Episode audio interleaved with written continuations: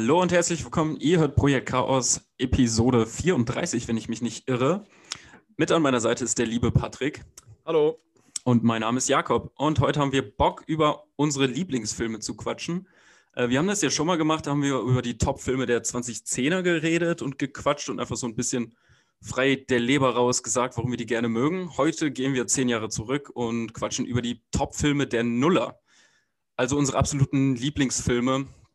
Und ähm, fiel dir das schwer, Patrick, hier die Filme rauszusuchen? Hast du da irgendwie einen Bunch, also, an, also einen richtig großen Haufen an Filmen? Weil ich habe mal nachgeguckt, bei mir sind es 241 Filme, die ich tatsächlich aus diesem Jahrzehnt gesehen habe. Also das ist ein Großteil aller Filme, die ich überhaupt gesehen habe. Wie sah das bei dir aus? Ich, bei mir war es tatsächlich nicht so schwierig. Also bei der, ich gebe zu, bei der 2010er Liste fiel mir das schon deutlich schwerer. Aber hier war jetzt halt wirklich einfach dieser Aspekt, diese fünf Filme, die ich jetzt halt ausgesucht habe, sind bei mir halt so absolute Five-Star-Filme. Und ähm, das ist, sagen wir, relative Rarität, weil bei der letzten Liste war es jetzt nicht so, aber bei den fünf ist es tatsächlich so, die sind alle für mich äh, absolut perfekte Filme. Also es, die 2000er haben anscheinend wirklich ganz tolle Filme herausgebracht, zumindest für mich. Und deswegen war für mich die Top 5 eigentlich direkt klar, was die, was die Big Five da sind. Wie sah es bei dir aus? Ähm, bei mir sah es tatsächlich auch so aus, dass ich sehr viele zwar bei Letterbox zum Beispiel gelockt habe, aber kein Rating gegeben habe, weil das eben Filme sind, die ich früher gesehen habe, die ich in meiner Filmsozialisation relativ am Anfang irgendwann geguckt habe. Und also ich bewerte die Filme ja immer erst, wenn ich die äh, seit 2017 gesehen habe, seitdem ich Letterbox die App halt runtergeladen habe. Und jetzt hatte ich halt einen Haufen Filme, wo ich mir echt nicht mehr sicher war, das könnten meine Lieblingsfilme sein, aber ich habe sie einfach so lange nicht mehr gesehen, dass ich da so mir wieder den Rahmen vorgesetzt habe und gesagt habe, okay, die nehme ich nicht rein, sondern tatsächlich nur die Filme, die ich jetzt auch in den letzten drei Jahren irgendwann noch mal gesehen habe und dementsprechend relativ bewusst noch vor Augen habe, wie gut ich den denn tatsächlich fand. Ähm, ja, wollen wir dann vielleicht mal anfangen? Wir machen das so übrigens, dass wir quasi immer abwechseln. Wir kennen die Listen des jeweils anderen noch nicht. Das heißt, ich frage dich gleich, was ist dein fünfter Platz? Und dann quatschen wir ein bisschen darüber und dann geht das immer Reihe um, bis wir uns zum Platz 1 vorarbeiten. Genau. Was ist denn deiner? Was ist denn dein Platz 5? Ja, mein Platz 5 ist äh, von einem Regisseur, der ist auch im Podcast schon mehrfach erwähnt worden und ich habe ihn auch schon zuhauf gelobt als einen der besten Filmemacher, die wir überhaupt so haben. Und das ist wahrscheinlich so der Film, wenn man an ihn denkt, ist das wahrscheinlich mittlerweile der erste, an den, äh, an den Leute vor Augen haben. Der ist auch auf Letterbox mit einer Durchschnittswertung von 4,4, geht er komplett durch die Decke. Also jeder äh, liebt diesen Film eigentlich und ich zumal, äh, ich nun mal auch. Und zwar ist es The, Paul Thomas Andersons There Will Be Blood aus dem Jahr 2007. Oh, fantastischer Film. Ja, mit äh, dem Daniel Day-Lewis in der Hauptrolle und mit Paul Dano in der zweiten Hauptrolle. Und ja, erstmal, Daniel Day-Lewis liefert hier für mich halt einfach vielleicht die beste schauspielerische Leistung, die ich je gesehen habe. Also, was er für eine Präsenz in diesem Film einlädt, wie unfassbar er mit seiner Stimme in diesem Film arbeitet. Gerade wenn man ihn dann mal im Real Life sieht, was für eine eigentlich sehr, also sehr ruhige, sehr bedächtige Stimme er hat und was für eine unglaublich was für eine unglaublich sonore äh, Stimme er da aus äh, There Will Be Blood aus sich da rauskitzeln kann. Ist wirklich unglaublich. Die, äh, die Bilder, das Setting, die Story, dieses, dieses psychologische Duell zwischen Paul Dano auf der einen Seite als, äh, als, als, als, dieser, naja, sehr verschlagene äh, Priester und, und äh, Danny DeLewis so als knallharter Ölkapitalist. Dieses psychologische Spiel in Kombination mit dieser brachialen Inszenierung von Thomas Anderson hat für mich halt einfach einen Film ergeben, wo ich immer, wenn ich ihn sehe, denke, wie macht man so einen Film? Das ist mir unbegreiflich, wie man so eine Geschichte sich erstmal ausdenken kann, sie so ausweiten kann und ohne dass sie langweilig wird. Und der Film hat einfach eine, also hat, hat so viele denkwürdige Lines, äh, besonders die I Drink Your Milkshake Szene ist, bleibt mir da auf ewig im Gedächtnis. Und ja, ist einfach von vorne bis hinten komplett durchkomponiert und da kann ich einfach nichts finden, was an dem Film nicht wunderbar wäre. Fun Fact, das ist der Film, den ich gerade eben eigentlich fast sagen wollte, von wegen, äh, das ist einer dieser Filme, die ich beim einmal, wo ich ihn gesehen habe, halt unglaublich geliebt habe, aber halt jetzt seit den letzten, was weiß ich, wie vielen Jahren nicht mehr gesehen habe und deswegen äh, ist der bei mir ein bisschen außer, außer Reichweite. Ich muss den auf jeden Fall nochmal sehen. Was ich so beeindruckend finde, ist halt Paul Dano, man kennt ihn immer als irgendwie diese, diese, boah, wie sag ich es denn? Äh, verweichlichte Figur vielleicht, also eher so einen ruhigeren, ängstlicheren Typen mhm. und ähm, halt auch nicht als den großen Darsteller oder so. Und der spielt hier aber an der Seite von Daniel Day-Lewis und er geht nicht unter, meines, meiner Meinung nach. Also er kann da wirklich mithalten. Wie die beiden das in der letzten halben Stunde ist, das ja in diesem großen Haus anwesend da, wo die sich beiden nochmal gegenseitig einen richtigen Schlag, Schlagabtausch äh, liefern. Und das ist so faszinierend, oder? Dass auch selbst so ein Paul Dano mithalten kann. Das ist Wahnsinn. Also ich, ich sage auch immer, Paul Dano ist erstmals Actor selber super underrated, aber auch seine Performance in diesem Film ist wirklich richtig, also wirklich underappreciated. Die Leute merken gar nicht, wie wichtig eigentlich auch diese Rolle ist, ähm, um Daniel der Lewis sozusagen noch besser aussehen zu lassen, weil sich halt Paul Dano halt in die bewusst in eine eigentlich schwächere Rolle trotzdem begibt, weil er ja am Ende, Spoiler, halt nicht triumphiert, sondern Daniel der Lewis-Figur. Ähm, und was, was so ein geiler Funfact ist von dieser Geschichte ist, ähm, Paul Danos Charakter hat ja einen Zwillingsbruder in der Geschichte und ursprünglich war der Plan, dass Paul Dano nur den einen Zwilling spielt, der, der zwei Szenen oder eine Szene in dem gesamten Film hat. Mhm. Und Paul Thomas Anderson hat ihm irgendwie kurz vor Drehbeginn gesagt, ja, weißt du was, du spielst, ich habe ich hab, ich hab mich entschieden, das sind Zwillinge, du spielst den anderen Bruder auch gleich noch mit. Und hat dann praktisch auf einmal die zweite Hauptrolle übernommen. Und während sich ja Danny Day-Lewis über ein Jahr lang auf seine Rolle des Daniel Plainview vorbereitet hat, hat, ich glaube, Paul Dano vielleicht irgendwie ein paar Wochen gehabt, um sich auf die Rolle irgendwie adäquat vorzubereiten und hat das halt trotzdem so unglaublich gut rübergebracht, diesen, die, die, diese Kombination aus diesem widerlichen Priester, den man eigentlich so sehr hasst, aber der, dass der, er schafft diesen schmalen Grad zu halten, dass man ihn trotzdem faszinierend findet in seiner Exzentrik. Ich meine, mit wem hat er schon alles zusammengearbeitet, wenn man sich mal seine Filmografie anschaut? Das ist wirklich faszinierend. Ne? Also der hatte jetzt nicht nur Paul Thomas Anderson, der stand ja auch schon an der Seite von Denis Villeneuve zum Beispiel. Ne? Mir fehlt jetzt als erstes nicht noch ein weiterer großer Name ein, aber der hat wirklich schon echt ein beeindruckendes Repertoire an Filmen vorzuweisen. Und There Will Be Blood liefert natürlich auch heftig geile Bilder. Ne? Also dieses ganze Western-Setting mit dieser Ölplattform und so. Also das ist zu Recht, glaube ich, einer der bestbewertetsten Filme auf äh, dieser Plattform. Ja, und ich glaube auch ein Film, der noch äh, immer weiter wachsen wird. Also ich glaube, auf den werden Leute auch noch in 50 Jahren schauen und sagen, wow, das war einer der ganz, ganz großen Filme des 21. Jahrhunderts und vor allem von dieser Dekade von, äh, von 2000 bis 2009, wo man wirklich sagt, so wow, also da hat Paul Thomas Anderson wirklich einen seminalen Film abgeliefert, äh, der, ja, wo ich immer das Gefühl habe, der wird einfach immer beliebter mit der Zeit. Also Leute entdecken den, gucken den immer wieder und merken so, wow, also irgendwie ist da nichts verkehrt dran. Ja, das ist auch einer der Paul Thomas Anderson Filme, die hin und wieder mal auf den Streaming-Plattformen auftauchen, wenigstens. Ja. Ne? Also, ja. das ist ja wirklich ein Regisseur, der von diesen Seiten fast geächtet wird, hat man manchmal das Gefühl. Also, man muss wirklich Glück haben, dass von ihm mal irgendwas online ist. Ich weiß nicht, dieser andere Film mit äh, Daniel Day-Lewis, ähm, wo der irgendwie eine Behinderung oder so hat, der äh, Schauspieler. Ähm, boah, mir fällt der Name nicht ein. Äh, der heißt My Left Foot, also mein linker Fuß. Genau, das ist dann ein Film, der taucht irgendwie bei Prime auf und ist dann da auch ewig lang, aber irgendwie die großen, die großen Werke, die findest du da selten. Also Magnolia habe ich im Leben noch auf keiner Online-Plattform irgendwie stream, also streambar gehabt, oder? Nee, also Magnolia, Boogie Nights, das sind alles so Filme. Also wobei mein linker Fuß war jetzt nicht von äh, Paul Thomas Anderson, der war, äh, von wem war der eigentlich? Ich glaube. Ah, sorry, my, ja, my fault. Kein Problem, aber auch Daniel Day-Lewis. Das, das, das, gilt übrigens auch, im Übrigen auch für Daniel Day-Lewis. Seine Filme sind eigentlich auch fast nie irgendwo zu entdecken, ähm, weil er so ganz spezielle Rollen gespielt hat. Ich glaube, das war Jim Sheridan, der den äh, gemacht hat, My Left Foot. Aber ja, Paul Thomas Anderson ist ziemlich stiefmütterlich behandelt worden, was so die Auswertung äh, und Verbreitung seiner Filme angeht, muss man sagen. Naja, da sieht man halt wieder, dass man sich nicht nur auf Netflix und Amazon Prime und Disney und Sky rumtreiben sollte, sondern immer die Augen auch auf anderen Plattformen offen halten sollte. Absolut. Oder sich Blu-rays kaufen sollte.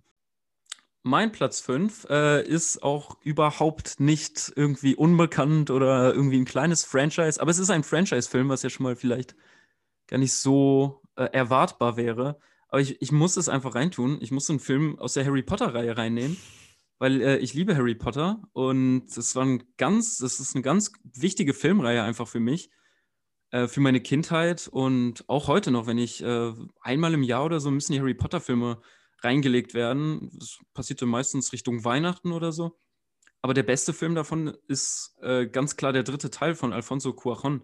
Ich liebe diesen Teil, weil er den Ton, den man in den ersten beiden Filmen so kennengelernt hat, einfach nochmal verändert. Also der ist wirklich ja atmosphärischer Shift drin und da ist wirklich auch viel ähm, fundiertere, ähm, interessantere Regiearbeit hinter. Ähm, man hat hier viel größere, längere, schönere Kamerafahrten. Wir sehen Hogwarts aus einer anderen Perspektive. Es wird inhaltlich dunkler. Also der Film beginnt mit so einer sehr spannenden Szene mit den Dementoren, diesen äh, Wesen, die die Seele ausrauben, was ja ins insgesamt schon mal ein düsterer Ton ist. Und äh, die Kids werden Erwachsener, also beziehungsweise sie greifen jetzt, äh, sie stoßen jetzt vor ins Teenager, ins Jugendalter. Und ja, also man, man, man spürt einfach diesen tonalen Shift, der hier sich ent, äh, einsetzt. Wir haben Gary Oldman mit Sirius Black in einer neuen Rolle. Rolle. Wir haben Michael Gambon, äh, der jetzt Dumbledore spielt. Ähm, und das sind einfach große Namen, die diesem äh, Franchise und diesem äh, zunächst Kinderfilmen super gut getan haben. Weil, naja, man spürt, jetzt wird es ernster, jetzt wird es epischer. Und ähm, diese Zeitreisemechanismen, die da am Ende des Films nochmal beisteuern, die Twists, die aufgewartet werden und der gesamte Look des Films überzeugen mich einfach jedes Mal. Und weil es so ein wichtiger Teil meiner Kindheit und meiner Filmsozialisation ist, ist der Harry Potter und Der Gefangene von Azkaban auf jeden Fall einer meiner absoluten Lieblingsfilme. Bist du da, bist du da, äh, wie, wie, sagt man, äh, aufgewachsen mit? Hast du die Bücher zum, zum Teil auch gelesen oder ist bei dir Harry Potter eigentlich so ein Ding, was erst zu spät kam, als dass du es noch cool finden würdest? Das ist tatsächlich so eine Reihe, die ist leider völlig irgendwie an mir vorbeigegangen. Also ähm, ich habe weder die Bücher gelesen, noch habe ich die Filme zu der Zeit gesehen, als sie rausgekommen sind. Ähm, ich weiß, ich kann auch nicht genau sagen, warum. Also irgendwie, das hat mich irgendwie überhaupt nicht interessiert. Äh, ich, es, ist, es ist ja dieser generelle Hype so in den 2000ern gewesen. Diese Reihe hat ja eigentlich jeder verfolgt in dieser Zeit, aber Harry Potter habe ich alles erst später nachgeholt. Und aber du hast alle gesehen auf jeden Fall? Ich, ich habe alle Teile gesehen, ähm, abgesehen jetzt von diesen Fantastic Beasts Sachen, aber die habe ich ganz bewusst ausgelassen. Ähm, mhm. Ähm, weil das war für mich irgendwie, das wirkte für mich wirklich wie der übelste Cash Grab nochmal. Ähm, aber die von diesen Harry Potter Teilen, ja, der dritte, muss ich sagen, äh, war leider nie so ganz mein Favorite, weil ich habe immer so ein Riesenproblem mit dieser. Also ich, man muss halt sagen, handwerklich ist es auf jeden Fall wahrscheinlich der beste von der Reihe. Also du, man merkt halt, hier wurde halt mal ein Regisseur reingenommen, der halt natürlich eine Auftragsarbeit irgendwie gemacht hat, aber der halt generell kein Auftragsregisseur ist. Er ist ein Regisseur mit einer ganz klaren Handschrift. Und das merkst du, äh, der Kammer des Schreckens, merkst du das offensichtlich an. Aber ich muss ganz ehrlich sagen, mir hat immer diese Zeitreisesequenz am Ende den Film wirklich verleidet, weil ich das einfach so eine, äh, einfach eine sehr ungelenke Idee fand, dann praktisch den gesamten Film oder einen großen Teil des Films gleich nochmal einfach nur aus einer anderen Perspektive äh, zu sehen oder eigentlich fast aus derselben Perspektive. Das hat mir de, de, den Film irgendwie so ein bisschen äh, kaputt gemacht dann gegen Ende, weil ich das irgendwie so langweilig und so unclever fand ähm, dass ich da sagen muss, da hat mich die Kammer des Schreckens so ein bisschen verloren. Also mein persönlicher Liebling war ja. Prisoners, Prisoners of Azkaban. Äh, entschuldige, Kammer des Schreckens. Ähm, auf Azkaban, ähm, weil ich, mein persönlicher Lieblingsteil war immer dieser erste, äh, der Stein der Weisen aus, zumindest aus dieser, äh, zumindest aus dieser Zeit, aus den 2000ern wäre jetzt halt mein äh, Tipp wahrscheinlich eher der Stein der Weisen gewesen, ähm, weil den mag ich so, weil er dieses Feeling von, äh, obwohl es ein Kinderfilm ist, ist es so schön, dieses Gefühl von, okay, ich komme jetzt an eine Zauberschule, das hatte ich, ich finde, der hat halt wirklich noch was richtig Magisches, während der dritte mir vielleicht schon, schon zu sehr in so eine nihilistische Richtung geht. Ähm, und deswegen, ich, ich kann aber gut nachvollziehen, dass du den dritten so liebst, weil da sind sich, also das sind ja viele auf dem Zug, dass sie sagen, der dritte ist eigentlich das Meisterwerk so aus dieser, aus dieser ganzen Reihe. Na, zumindest was die cineastischen Aspekte angeht, ne? weil wie du sagst, äh, Alfonso Cuarón, äh, Cuarón kommt halt viel aus so Arthouse, arthausigere Filme, die der auch gemacht hat, ne, von früher. Und das tut dieser ganzen Reihe einfach unheimlich gut. Und ich glaube, dass die Harry Potter-Reihe, die gesamte Harry Potter-Reihe auch anders aussähe, wenn später, also später übernimmt ja David Yates, ähm, der ähm, orientiert sich, glaube ich, stark an die, an die Themen, die Cuaron äh, etabliert hat mit, mit seinem dritten Teil er, er hat das, die Vorarbeit geleistet, diesen Film, diese Filmreihe in eine düstere Richtung zu lenken. Und ja, gut, du sagst, ähm, die haben diese Zeitreisemechanismen nicht so gut gefallen. Ne? Das sind die Aspekte, die mir da irgendwie ziemlich gut dran gefallen. Mhm. Ich finde das super spannend, dann, wenn da unten äh, der Seidenschnabel geköpft wird und so und man erlebt es und so Kleinigkeiten, die man schon vorher erlebt hat. Es ist zwar natürlich immer noch ein Jugendfilm, aber ich kann da immer wieder einsteigen. Das einzige Problem ist, wenn ich mir den dritten Teil ansehe, dann kriege ich, also ich kann nicht nur den dritten Teil irgendwie sehen, sondern ich muss dann wieder direkt alle Teile auspacken und dann hängt man da wieder 19 Stunden lang am Stück und muss sich wieder Harry Potter reinziehen und dann will man die Bücher wieder lesen und dann will man die Hörbücher wieder hören und dann will man wieder alle Cold Mirror äh, Videos auf YouTube gucken und das ist das Problematische. Deswegen gucke ich den tatsächlich auch nicht mehr ganz so oft, wie ich es früher gemacht habe. Einfach weil ich immer denke, okay, wenn ich jetzt Harry Potter wieder anfange, dann muss ich doch richtig drin sein und dann, dann lasse ich es doch lieber oft bleiben und gucke dann, was ist irgendwas, was ich noch nicht gesehen habe. Da lässt man vorsichtshalber die Finger von, ne? weil das ist dann so, eine, das ist so ein Schneeballeffekt, dann ist das ganze Leben wieder äh, komplett umgekrempelt. Ja, also, also ich, ich, ähm, ich bin da tatsächlich so, dass es eine ganz große Sogwirkung auf mich hat, diese Welt und so einen Rückzugsort auch für mich bietet. Ne? Zurück in die Kindheit, zurück in Dinge, die man damals gefühlt hat äh, und die man vielleicht nochmal fühlen will und so. Und dieser Film ist Kindheit für mich, aber der ist trotzdem, und das ist das Spannende, äh, cineastisch einfach einwandfrei. Mhm. Ja, Macht Spaß. Also kann ich kann, kann mich da auf jeden Fall anschließen. Also, in, also rein handwerklich ist das auf jeden Fall äh, der wahrscheinlich interessanteste aus der Harry Potter-Reihe, weil ich einfach so, wo, obwohl ich tatsächlich viel, einige dieser Filme mag, würde ich sagen, sie sind halt handwerklich dann doch relativ standardisiert halt einfach inszeniert. Also du merkst jetzt nicht unbedingt eine Handschrift, während, wie schon gesagt hat, Cuaron schon ganz klar zeigt, okay, ähm, das ist mein Film. Äh, ich muss auch sagen, dass die Musik im dritten Teil für mich spannender wird als noch in den ersten zwei Teilen, wobei sie trotzdem nicht die beste der Reihe für mich darstellt weil das Thema, was wir später erst, ich kann ja auch nicht sagen, ob es im 7.2 das erste Mal auftaucht, aber wenn es um die Backstory von Snape geht, dann kommt da ein wahnsinnig faszinierendes Stück, was ich glaube mit Always betitelt wird. Ähm, und das ist dann das, was mir auf jeden Fall nochmal die Tränen in die Augen schießen lässt. Ähm, die ist also nochmal ein bisschen schöner, finde ich. Aber auch im dritten Teil ist die Musik einfach schon mal, äh, hebt, hebt die Reihe irgendwie nochmal auf ein neueres Level, auf ein besseres für mich. Mhm. Okay, ja, das war mein fünfter Teil, ähm, äh, mein Platz fünf, äh, besser gesagt. Der fünfte Teil Harry Potter, den lasse ich, klammer ich mal aus, den mag ich nicht so gerne. Ähm, aber gehen wir rüber zu Platz vier ähm, von dir.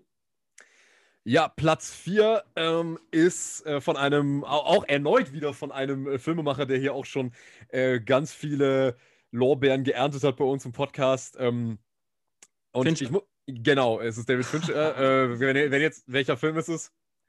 Äh, das muss Zodiac sein. Genau, es ist äh, Zodiac. Ich muss dazu sagen, es, man, man wird merken, äh, meine Filme verteilen sich über die Jahre nicht besonders, äh, denn wir haben jetzt schon den zweiten Film aus dem Jahr 2007. Es war ein sehr gutes Filmjahr. Ähm, Spoiler, der, mein, mein dritter Teil wird auch aus dem Jahr 2007 sein. Oha. Ja, tatsächlich. War, war ein gutes Jahr. Es war ein sehr gutes Jahr und Zodiac äh, ist halt auch ein absolutes Highlight aus diesem Jahr. Ähm, ich habe ihn, glaube ich, schon mal auch an anderer Stelle erwähnt, aber Zodiac ist für mich halt einfach so wahrscheinlich das perfekte Beispiel, warum David Fincher einfach einer der besten Regisseure überhaupt ist. Also ein, ein Film, der eigentlich auf dem Papier wahnsinnig dröge hätte sein können. Also, weil David Fincher ist wirklich ein Regisseur, wo ich sagen würde, der würde alles auf dieser Welt cool aussehen lassen durch seine Inszenierung. Also, wenn der jetzt, der hat ja auch Social Network gemacht, auch einen Film, wo Leute gesagt hätten, naja, was soll da schon groß bei rumkommen, wenn man einen Film über Facebook macht. Aber ich bin mir ganz sicher, also wenn, wenn David Fincher einen Film über die Erfinder der Bärchenwurst gemacht hätte, das wäre auch ein mördermäßiger Film geworden. Ähm, und genauso ist es halt mit Zodiac. Wir haben einen Film, wo wir hauptsächlich Jake Gyllenhaal, ähm, Mark Ruffalo und Robert Downey Jr. in wirklich fantastisch gespielten Rollen dabei zusehen, wie sie versuchen, den damals ominösen Zodiac-Killer auf die Spur zu kommen durch ihre eigenen Recherchen. Und es ist einfach für mich ein von vorne bis hinten wirklich so unglaublich tight inszenierter Film, wo einfach, wo du einfach merkst, David Fincher, der, der, der testet jede einzelne Kameraeinstellung hundertmal aus, bevor er sie dann wirklich in seinen eigenen Film mit, äh, mit reinschneidet. Ähm, es ist so eine Sogwirkung, die dieser Film erzeugt, dass ich wirklich sagen muss, ich bin dann in diesem Film immer so drin bei dieser ganzen Recherchearbeit, die hier äh, gezeigt wird, wo man sagen würde, mein Gott, ist das eigentlich langweilig, die ganze Zeit irgendwelche Beweise zu sortieren und irgendwelche Routen und, und, und, und Fährten zu verfolgen, die, ich meine, wir kennen es hier aus Deutschland mit Tatort, die so unfassbar langweilig hätten sein können. Aber dieser Film ist halt so unglaublich clever, weil er das auch schafft, äh, den Fokus auch auf den Charakteren zu lassen und halt zu zeigen, wie eben diese ganze Obsession mit diesem Fall all diese drei Figuren irgendwie in den Abgrund stürzt. Und ich bin halt wirklich einfach so begeistert, wie Fincher einen so mitreißt, dass ich am Ende von diesen 165 Minuten, die der Film Director's Cut geht, ich mir am Ende mal denke, wow, das könnte von mir aus easily nochmal zwei Stunden gehen und ich könnte den Film easily danach nochmal angucken, weil es einfach so eine große Freude macht, da so mitzuknobeln, mitzudenken, aber gleichzeitig hat der Film diese Charaktere auch so unglaublich nahbar macht und ist einfach, ja, eventuell der beste Serial Killer-Film aller Zeiten ist. Man, man kann natürlich noch, ab, äh, noch irgendwie äh, unterscheiden, naja, für manche könnten sagen, naja, ist es nicht vielleicht sogar sieben oder Schweigen der Lämmer, aber das sind halt fictional Serial Killer Movies und das ist halt, er ist halt auf jeden Fall der Triumph in puncto äh, Real-Life Serial Killer Story, auch wenn ich den auch noch über sieben und Schweigen der Lämmer sehe, weil einfach hier alles von vorne bis hinten äh, total überzeugt und mitreißt und ich halt David Fincher das nicht hoch genug anrechnen kann, dass er diese Geschichte so umgesetzt hat und einen Film auch gemacht hat, der wächst. Also ich würde jedem, der den Film schon mal gesehen hat und sagt, naja, das war nichts so für mich, ich würde wirklich empfehlen, ihn nochmal zu schauen. Der Film kann wirklich, wirklich sich noch entfalten. Muss man den Director's Cut gesehen haben bei diesem Film? Weil du sagst gerade, es gibt da diese zwei Versionen. Ich weiß gerade gar nicht, welche davon ich gesehen habe. Ich habe den auf Netflix noch gar nicht allzu lange her mir angeguckt. Ich weiß also, aber nicht, welche Version da drin ist. Der war ziemlich lang, muss ich sagen. Das ist die Kinoversion. Also, das ist die ähm, Kinoversion, also die nochmal kürzere tatsächlich. Auf der Blu-ray ist die Director's Cut-Version. Man muss sagen, der Director's Cut liefert jetzt nicht so viel Neues, aber ähm, ich, ich, war, ich müsste das auch nochmal auf schnittberichte.com mal nochmal abchecken, was da genau äh, nochmal alles hinzugefügt wurde. Aber bei dem Film muss man sagen, alles, was da noch zusätzlich dazu kommt, kann nur dem Film dienlich sein. Also, ähm, ich habe ja ohnehin schon gesagt, der hätte von mir aus nochmal eine Stunde länger gehen können. Ähm, aber ich würde den Director's Cut auf jeden Fall empfehlen. Ich finde es bei Zodiac immer so ein bisschen unglücklich, wie dann, aber man muss es, ich glaube, es geht nicht anders, man muss es irgendwie einbauen, aber wie dann immer halt die Familie von den Charakteren noch thematisiert wird. Ähm, das ist zwar ein großes Thema, ne, dass die in dieser Obsession ihre Privat, äh, ihre Privat, ihr Privatleben halt vernachlässigen, aber ich finde, das wirkt fast so ein bisschen erdrückend, weil wir wollen wissen, wie geht es in der Geschichte weiter und ähm, dann muss da noch so eine emotionale Ebene reingebracht werden, die es natürlich gab, aber das, das reißt einen selbst immer raus und ich weiß auch nicht, ob sie es so unbedingt gebraucht hätte für diesen ganzen, äh, für diesen ganzen Flow, den der Film ja durchaus entwickelt.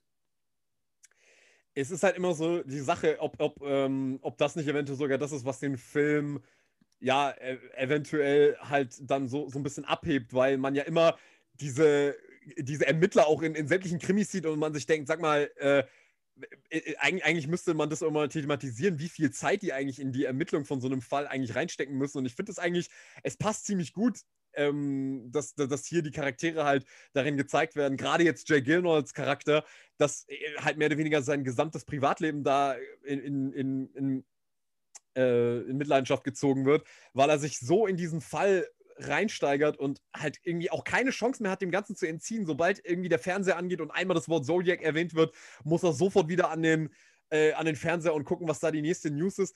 Also ich kann schon durchaus verstehen, dass, dass einem diese, ja, diese, dieser Familienaspekt so ein bisschen, dass das so ein bisschen wehleidig ist, sich das anzugucken, weil man das halt auch in so vielen Filmen mit drin hat.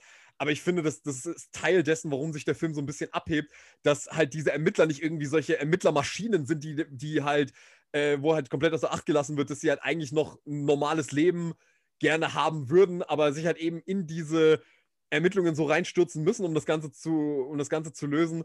Und ich finde, es passt ziemlich gut, aber ich kann es auch ehrlich gesagt keinem verübeln, wenn man da sich so ein bisschen, naja, dass man das Gefühl hat, man kriegt jetzt nichts besonders Neues aufgetischt, weil man das halt auch aus anderen Filmen kennt, dass irgendwie die Workaholics ähm, dann ihre Familie vernachlässigen müssen. Kann ich gut nachvollziehen.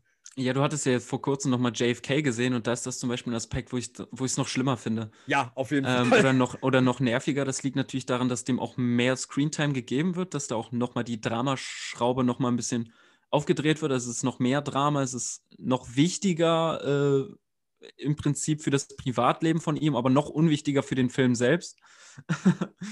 ähm, also es ist schon so ein Element, was man häufiger sieht und ich glaube tatsächlich auch häufig in, in was weiß ich, irgendwelchen deutschen Tatorten oder so, dann aber noch natürlich auf einem ganz anderen Level Kacke gemacht. Auf jeden Fall, aber bei JFK ist halt so, das ich, ist mir so beim Gucken aufgefallen. Ja, du hast ihn ja gerade erst nochmal gesehen, ne? Genau, das Problem ist halt wirklich, dass auch dieser Familienaspekt so furchtbar kitschig halt eingebaut ist. Und da würde ich sagen, David Fincher macht es halt schon auf eine intelligente Art und also äh, auf eine wirklich geerdete Art und Weise. Also wir haben hier nicht diese super naive Frauenfigur, und das ist ja generell schon immer das Problem bei, bei Stone gewesen, Frauenfiguren kann der Mann wirklich nicht aber dass halt diese Frauenfigur nichts weiteres zu tun hat in dem Film, außer zu schreien, oh, du bist nie zu Hause und unsere Kinder, du vernachlässigst sie so sehr. Und in, in Zodiac sind es halt wirklich starke, eigenständige Frauenfiguren, die halt wirklich aus ihrem Standpunkt heraus wirklich auch auch um sich auch um das Wohlbefinden ihres Mannes auch sorgen, ja. Also es geht nicht immer nur darum, oh, du musst unser perfektes Familienleben aufrechterhalten, sondern sie machen sich halt einfach wirklich, wirklich ganz äh, nachvollziehbare Sorgen um Mann und Familie und das wirkt einfach nicht so aufgesetzt.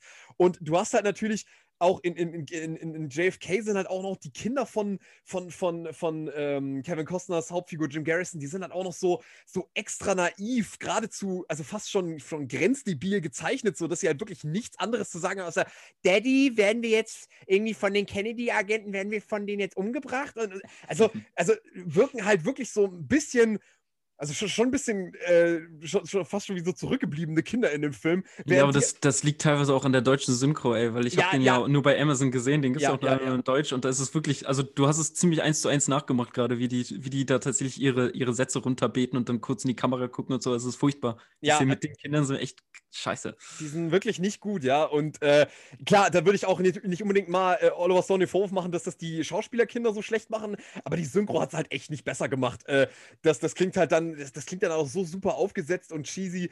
Ähm, und ja, da finde ich halt Zodiac, da sind die Kinder halt, also werden zwar auch mit rein thematisiert, aber die Kinder wirken da halt einfach, ja, ich weiß nicht, die, die wirken nicht so extra unschuldig gezeichnet, sondern es sind halt einfach Kinder, so ganz normale Kinder, die nicht unbedingt äh, von, von einem Storch gerade gebracht wurden und so super Engelchen sind, sondern es sind halt einfach normale Kinder, die, ähm, die natürlich ihren, ihren Daddy bei sich haben wollen, aber das ist halt nicht so auf die Nase gedrückt wie halt in JFK, aber gut.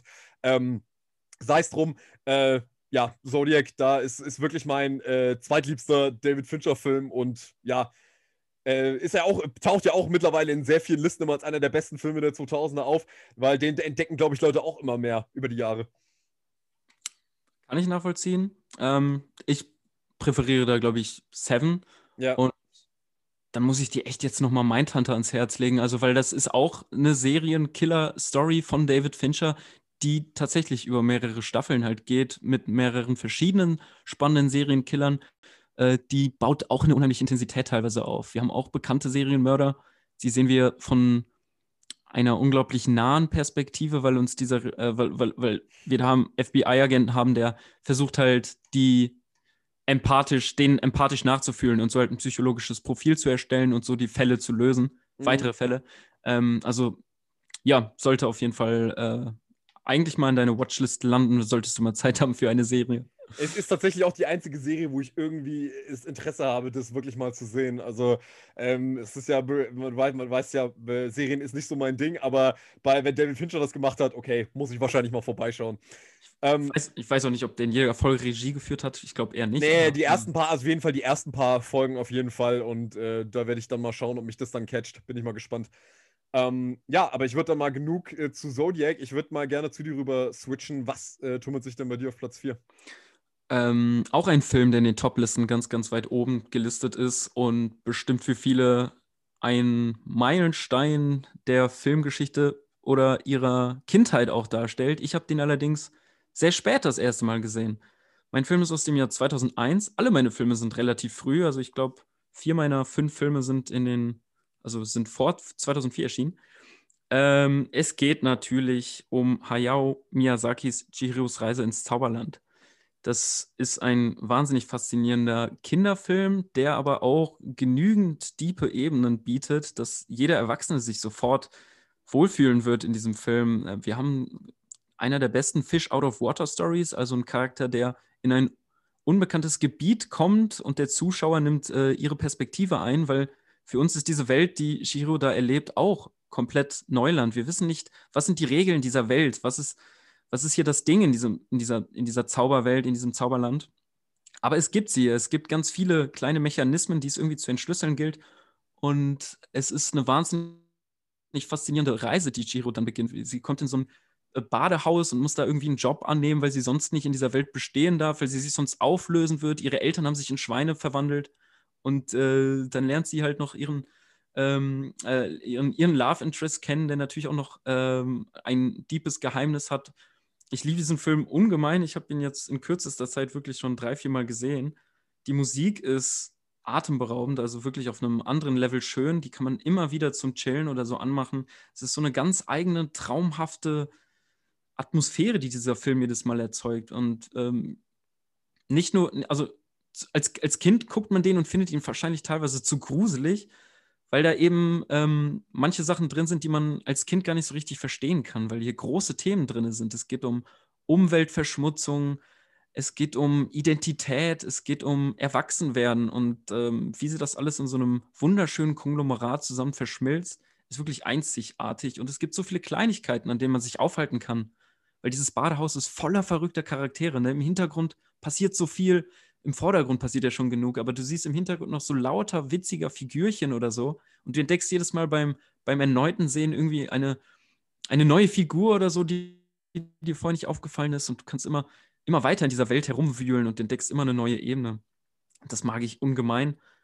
Ähm, du bist ja insgesamt nicht so der äh, Studio Ghibli-Fan. Ich habe inzwischen fast alle Teile nachgeholt und gesehen mit dem, mit dem Release auf Netflix.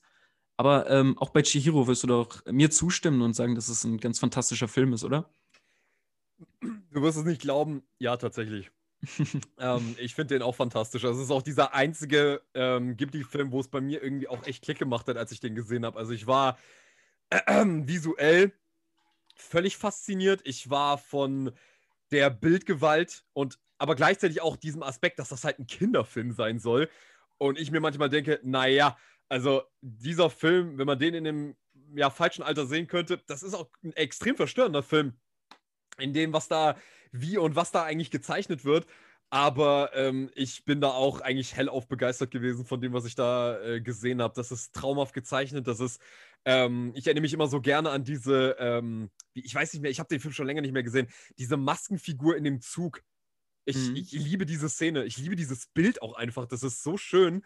Ähm, und die Musik, hast du auch schon angesprochen, ist super.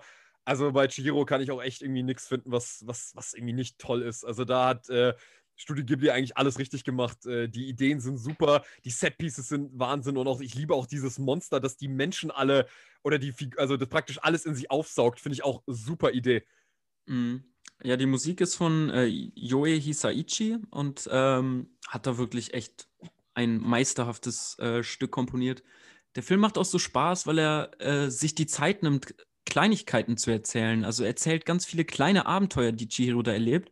Das beginnt zum Beispiel ähm, bei den Rußmännchen. Ähm, sie muss da ähm, sich die Gunst eines äh, Mannes äh, irgendwie erarbeiten, damit sie von ihm irgendwas kriegt, äh, also eine Hilfe. Sie muss ins Badehaus und muss da halt hoch zur, zur äh, Hexe Yubaba. Und dann ist sie da bei diesem, bei diesem Mann, der hat acht Arme und der schüttet halt die Kohlen immer weiter rein, weil der für den Dampf zuständig ist oben im Badehaus. Und da entsteht so in kürzester Zeit so ein ganzer Kosmos, denn diese kleinen Rußmännchen ähm, äh, die, die schleppen halt die Kohle irgendwie von A nach B und sie geht da halt hin und tritt aus Versehen oder, also sie tritt halt auf einen drauf und dann trägt sie das Kohlenstück für dieses Rußmännchen, trägt sie anstelle des Rußmännchens halt weg mhm. und alle anderen lassen direkt alle ihre, ihre Ruß, äh, ihre Kohlepartikelchen äh, fallen und sie hat halt in, in, in, kürzester Zeit dieses gesamte System durcheinander geworfen. Und das ist irgendwie eine Szene, die dauert drei Minuten allerhöchstens oder so, aber du spürst, wie in jeder Ecke dieser Welt ähm, sie ist, äh, halt von Leben durchzogen ist. Mhm. Alles ist durchdacht und es greift zusammen, ohne dass man die Regeln, wenn man zunächst draufschaut, direkt versteht. Und das macht wahnsinnig viel Spaß, da in diese Welt einzutauchen, sich flashen zu lassen und mit ihr langsam so ein paar Regeln zu verstehen und dann auch wieder rauszugehen aus dieser Welt und jedes Mal mit diesem wahnsinnig schönen ähm, Melodien dann ein Tränchen zu verdrücken am Ende. Also tatsächlich, ich liebe den Film sehr. Das ist jetzt schon der zweite Film, bei dem du äh, angeblich geweint hast. Äh, ja, ja, was soll's. Also die Filme, die, die mich emotional berühren, das sind natürlich die Filme, die ich sehr gerne sehe. Ja, das Aber das ist auch, das ist auch einer der wenigen Filme, äh, äh, das war jetzt der letzte Film aus meiner Liste, der dieses eskapistische, dieses kindliche äh, nochmal anspricht. Ähm, oh. Das gilt bei den anderen jetzt eher nicht mehr. Die oh ja, die habe ich später gesehen. Ähm, beziehungsweise haben weniger mit Kindheit zu tun. Jetzt kommt der düstere Shit. Mhm. Oh, Was ja. kommt denn bei dir jetzt für ein Shit? Ja, bei mir kommt äh, ziemlich in intenser Shit. Ähm, und zwar ist auf meinem äh, Platz 3 der besten Filme der 2000er, wie schon gesagt, ein weiterer Film aus dem Jahr 2007. Und zwar der für mich definitive Film eines, ja, der besten Filme äh, eines der besten Filmregisseurs-Duos aller Zeiten, und zwar äh, No Country for Old Men von den Coen-Brüdern. Der hat fünf Sterne bei dir? der hat fünf Sterne bei mir. Ich habe den vor ein paar Monaten nochmal geguckt und da gab es für mich dann irgendwie keine zwei Meinungen mehr. Da war dann klar, okay, ich kann einfach nicht anders. Das ist fünf Sterne. Nice. Ähm, ja, No Country for Old Man. Äh, ich weiß gar nicht, wie man diesem Film eigentlich so richtig gerecht werden soll und ihn auch beschreiben soll, denn er ist so einzigartig, ähm, weil man gar nicht so richtig erklären kann, was die Coens hier eigentlich machen. Es ist eigentlich eine völlig ähm, man möchte, man will nicht sagen, fast schon banale Geschichte. Wir haben halt Will, ähm, Llewellyn Moss gespielt von äh, Josh Brolin, der halt ein, an einen Geldkoffer kommt, ähm, den er, der offensichtlich von einem äh, Drogendealer schiefgegangen ist, den er, den er sieht, den, den, ähm, den, äh, dessen Überreste er irgendwo in der Wüste findet, äh, stammt und diesen Koffer nimmt er mit. Und ja, weil auf diesem, äh, an diesem Ort, wo dieser Drogendeal geplatzt ist, noch ein ja, ein, ein mexikanischer Drogendealer übrig geblieben ist, der, der ihn gebeten hat, Wasser, ihm Wasser zu geben, äh, entscheidet Llewellyn Moss nachts aus Gewissensbissen dorthin an den Ort zurückzukehren und begeht damit halt einen gewaltigen Fehler, weil er dort natürlich erwischt wird.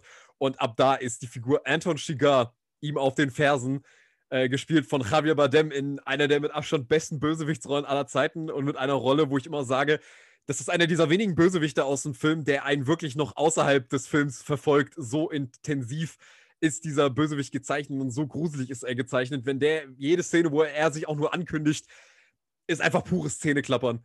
Und äh, dritte Figur, die dritte Figur, die wir hier noch begleiten, ist ein ja altgedienter Sheriff, gespielt von Tommy Lee Jones, der halt noch eine andere Ebene in den Film halt mit reinbringt, nämlich so eine, ja, diese, diese, er bringt dieses Resignierende äh, mit rein, weil er ist völlig fassungslos angesichts der Verbrechen, die, der er äh, zu untersuchen hat, die er, die er mitzuerleben hat und äh, desillusioniert immer mehr von dieser Welt und ähm, verliert auch irgendwie, man, möchte ja schon fast sagen, den Glauben an diese Welt. Und ähm, das ist einfach ein Film, der erstmal von vornherein ein absolut geniales Katz-und-Maus-Spiel ist. Also Suspense-Sequenzen, die immer wieder funktionieren auch tatsächlich. Man guckt diesen, kann diesen Film immer wieder schauen und man ist trotzdem völlig gebannt und on the edge of, uh, on the edge of, of my seat, sagt man immer so gerne, ähm, über die meiste Zeit des Films, bis er dann in, halt im dritten Akt mit Tommy Jones Figur, der dann zur Hauptfigur wird, ein wirklich äh, total niederschmetternde Abhandlung so über die, über den Stand der Welt und ja, ein, äh, ich will nicht sagen, ein Nihilismus propagiert, aber eine Figur zeigt, die ähm, ja, die, die an so einem gewissen Nihilismus dann einfach scheitert, obwohl sie so hoffnungsvoll eigentlich ist, aber einfach irgendwann völlig ausgebrannt ist. Und das ist wirklich einfach ein Film, der, der, der, der steht von vorne bis hinten. Und wahrscheinlich auch der erste Film, wo ich sagen würde, wo man mal gesehen hat, dass Roger Deakins einfach ein unglaublicher Kameramann ist. Ähm, was mich an dem Film halt auch, du hast es auch schon angesprochen, äh, so ungemein fasziniert, ist halt der Auftritt von dem Bösewicht ne? und die Art, wie er tötet, mit diesem Druck, mit dieser Druckluftbetankung. Und ähm, das ist so ein bisschen das Hans-Lander-Phänomen, würde ich sagen. Also, weil mhm. jede Szene, in der er auftaucht, äh, da spüre ich so ein Knistern, da ist so eine unheimliche Bedrohung drin. Und mhm. ähm, also man kann nicht anders als sich dieser, dieser gruseligen Atmosphäre hingeben und die Art, wie er halt tötet und Spannung aufbaut. Also das ist, das ist, das sucht wirklich seinesgleichen es gibt ja in dieser Tankstelle die Szene, wo er die Münze wirft und dann quasi das Glücksspiel des Lebens äh, eröffnet dem Typen. Also wenn die Münze auf, auf Kopf landet oder so, dann bringe ich dich um. Wenn sie auf Zahl landet, dann nicht. Ähm, das, das trifft einen so, dass, da, ist, da kannst du dir wirklich die Luft schneiden. Ne? Und man, ja, dieses Ex Existenzialistische, was dieser, was dieser Charakter verkörpert, das kannst du halt auch noch, noch im Nachhinein irgendwie genauer betrachten und äh, da noch eine, ja, äh, dem Film nicht nur die, die Spannung entziehen, sondern ja, also die tiefere Ebene ist auf jeden Fall gegeben. Die macht super viel Spaß, nochmal zu erforschen. Ja, und es ist halt auch einfach mal abgesehen von der thematischen Dichte, die der Film sowieso schon auch dann mitliefert, ist es halt auch einfach für mich eine Masterclass darin, wie man einen Film zu inszenieren hat, ohne Exposition zu brauchen und vor allem ohne einen Soundtrack zu brauchen. Ähm, es ist unfassbar, wie sie so eine Intensität ohne, Prakt ohne wirklich, ich glaube, nur in einer Szene hört man einen ganz leichten Ansatz von Soundtrack. Und zwar in der Szene, wo er halt eben die Münze in der Tankstelle schmeißt, ähm, hört man so einen ganz leichten Ton im Hintergrund. Der ganze Rest furchtbar trocken, aber wirklich unfassbar mitreißend. Und die Coens, also übertreffen sich hier in meinen Augen halt sowas von selbst, weil sie sind ja sonst immer dafür bekannt, so etwas groteske Figuren, etwas ähm, gerade so Filme wie Big Lebowski oder so, ähm, die ja so von grotesken Figuren, von Witz und so ein bisschen so einem Augenzwinkern auch durchsetzt sind, schaffen sie ja einen Film der dir halt so unter die Haut fährt, der dich so äh, bei der Stange hält und der halt wirklich komplett auf diesen ganzen Cohen-Humor verzichtet. Und es ist für mich halt in ihrer Filmografie halt äh, irgendwo schon ein Unikat. Ähm, ich meine, Miller's Crossing zum Beispiel war auch so ein Film, der ging auch schon so ein bisschen eher in so eine düstere Richtung oder Blood Simple. Aber No Country for Old Man ist da in meinen Augen einfach ungeschlagen. Vor allem, weil er auch so ein unglaublich cleverer Film ist, der dem Zuschauer auch wirklich was zutraut. Gibt, es gibt da so ein wunderbares Video von äh, Lessons from the Screenplay auf YouTube, wo er äh, beschreibt, wo er, wo er in dem Screenplay zeigt, wie unglaublich gut die Cones einfach wirklich alles visuell in dem Film äh, erklären und praktisch nichts von den Charakteren selber erklären lassen. Man muss wirklich aufpassen anhand der Bilder und wie es geschnitten ist, zu, um, dann, um dann wirklich auch nachvollziehen zu können, was eigentlich gerade passiert, was haben die Charaktere gerade gemacht, weil ja auch erstaunlich wenig geredet wird in dem Film. Und ähm, dem, dementsprechend, ja, einfach äh, wirklich ein Meisterstück. Ich weiß nicht, wie die Cones äh, diesen Film gemacht haben, warum sie ihn gemacht haben, aber äh, wirklich ihr bester Film bis heute für mich. Ja, mit Blood Simple äh, ist zwar auch schon so ein düsteres ähm, Debüt gebracht worden, aber der hat trotzdem voll viel dieses, was ich später irgendwie Cohen-typisch bezeichnen würde, nämlich diese, diese, also am, am typischsten, für, für, mich der typischste Cohen-Film ist irgendwie Fargo, mhm. weil er dieses, ähm, äh, dieses ein Charakter stolpert in ein Unglück rein oder sowas und das entlädt sich dann in einer Kettenreaktion mhm. der äh, unglücklichen Zufälle. Und das steigert sich dann ins Unermessliche. Ne? Das ist dann mit äh, Big Lebowski natürlich auch nochmal gebracht. Aber No Country for Old Man geht so einen ganz anderen Weg. Ne? Also der ist, wie du sagst, dieses Düstere, dieses Bitterböse, dieses Gewaltvolle auch, ähm, sehr direkter, ohne den, ohne den Humor. Ist ein herausstechender Film. Ja, ich mag den auch sehr. Absolut. Und einfach eine unfassbare Character Introduction von äh, Javier Badems Charakter. Also, ähm, ich habe den ja, als ich ihn nochmal gesehen habe, ich war wirklich völlig hin und weg, wie dieser Film diesen Charakter einführt. Der Typ sitzt, also das spoilere ich jetzt einfach mal so, ist ja gerade der Anfang. Ähm, er sitzt in der Polizeistation ähm, mit, mit Handschellen hinterm Rücken, macht, sein, macht die äh, Handschellen hinter seinem Rücken unter seinen Beinen durch und er wirkt einfach mit den Handschellen den Cop, der auf der Polizeistation bis halt wirklich also sorry, aber das wirklich das Blut aus, den, äh, aus dem Hals rausspritzt und es ist wirklich einfach so bitterbös. Also es ist wirklich unfassbar, wie man den Film so anfangen kann. Ja, das ist direkt der Ton gesetzt, ne? Man weiß, Absolut. hier wird es düster. Absolut. Ähm, hier wird es gewaltvoll, hier spritzt das Blut. Und ja, ist ein Hammerding. Ja, ähm, Jakob, wie sieht es denn bei dir jetzt auf Platz 3 äh, aus? Ich bin gespannt. Ähm, bei mir Platz 3 ist auch verdammt gewaltvoll. Es ist ein Film, ähm, der vereint, glaube ich, drei Sachen, die ich in Filmen immer super, super gerne sehe. Das ist zum einen Coming of Age, das ist zum einen Gangster und das ist zum dritten ähm, Internationalität, also Filme aus einem anderen Land zu entdecken, aus einer Welt, die mir vielleicht völlig fremd ist. Und ich habe auf Platz 3 City of Gods Citate de Deus gewählt aus dem Jahr 2002 von Fernando Meirelles.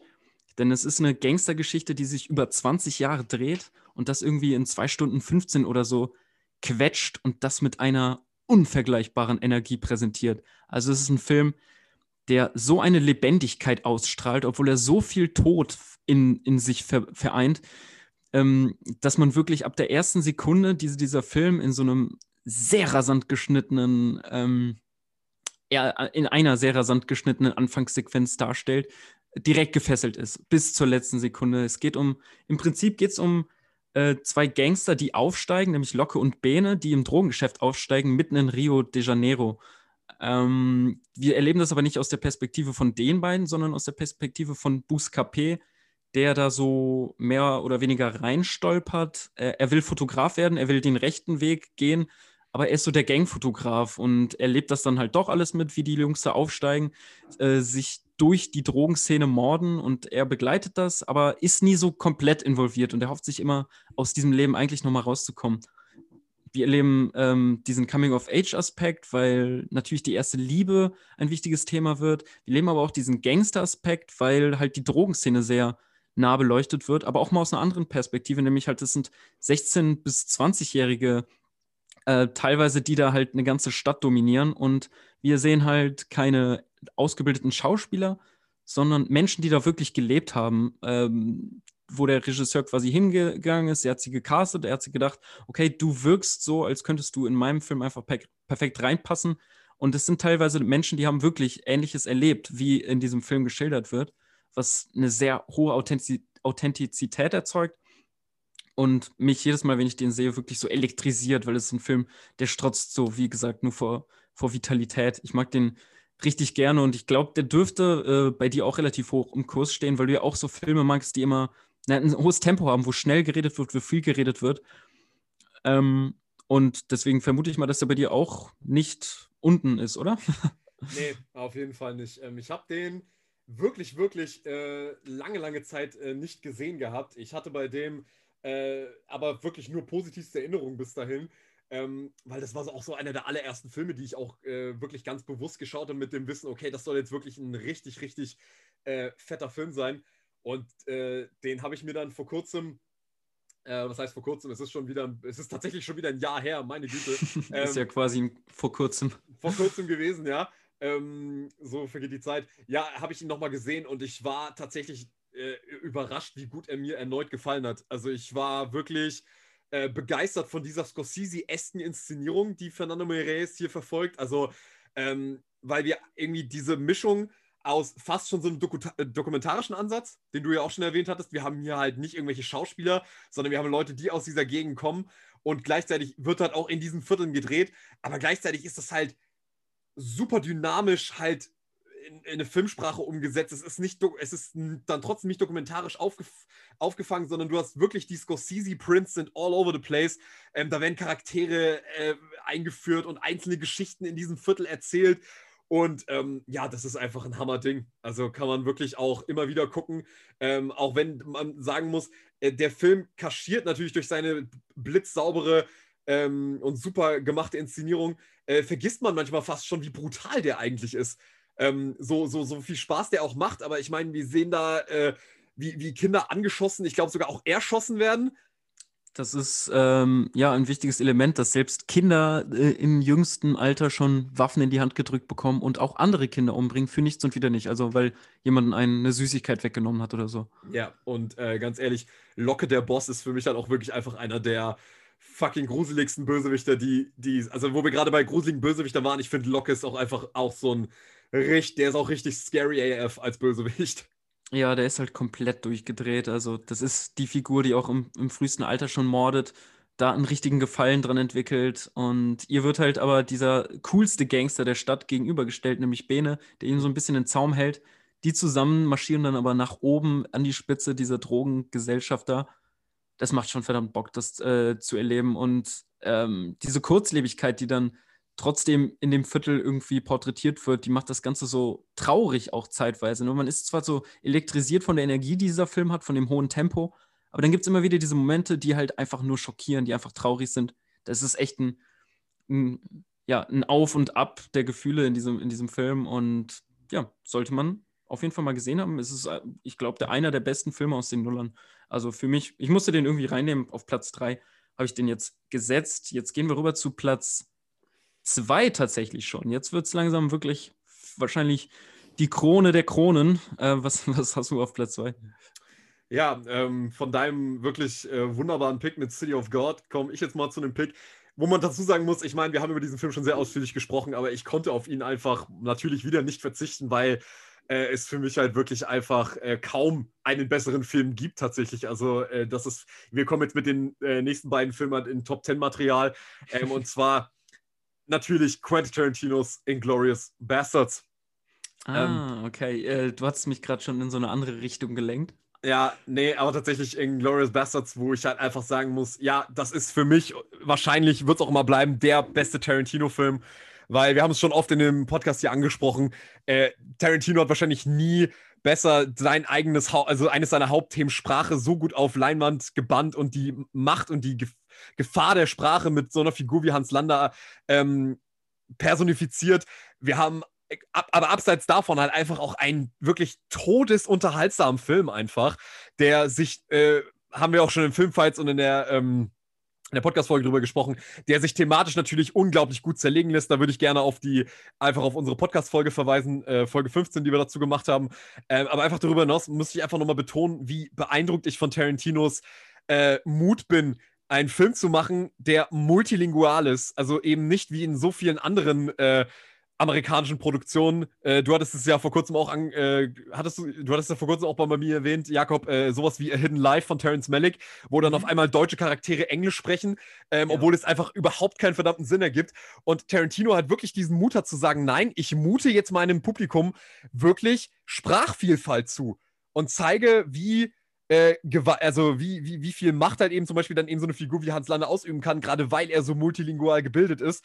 Und das ist halt einfach wirklich äh, unfassbar, wie Tarantino es schafft, dieses sonst so verhasste Untertitel mitlesen bei Filmen zu einer Kunstform zu erheben, dass man sagt, ja, nee, es passt total, so wie Tarantino das macht. Und ähm, der Cast ist für mich einfach beispiellos. Also, dass man so einen internationalen Cast zusammenstellen kann, in dem äh, auch Leute wie Till Schweiger wirklich glänzen können. Und äh, einfach jeder ein, wirklich sein A-Game bringen kann und wir auch einfach gleichzeitig auch wieder einen Film haben wie bei No Country for Old Men, der auch einfach vor Spannung nur so strotzt. Also ähm, da gibt es so viele Szenen, wo man auch wirklich sich so in den Sessel festkrallt und so denkt, oh mein Gott, was passiert jetzt, was passiert jetzt? Und man weiß, was passiert. Aber die Atmosphäre ist einfach so dicht von Tarantino und sein Gespür für präzises Editing und wirklich genial gestagten Szenen und vor allem auch seine Fähigkeit, wirklich mit, mit vielen Figuren im Raum trotzdem einen guten Schlagabtausch zwischen einzelnen Leuten äh, zu kreieren, da ist, passt einfach für mich von vorne bis hinten alles. Ähm, der Morricone-Soundtrack tut sein Übriges und äh, Tarantino liefert wahrscheinlich einfach eines der beeindruckendsten Plädoyers für das Kino und seine Kraft, wenn er einerseits auf die Gefahr durch eben die Nazis auf, äh, durch die Gefahr des Kinos, durch eben diese Nazi-Geschichte hinweist, aber gleichzeitig die Möglichkeit offen lässt, okay, das Kino kann die Realität ändern, aber dafür muss es brennen. Und das ist einfach für mich, so ein Statement musst du erstmal bringen als Filmemacher und da kann ich einfach nicht genug dran loben.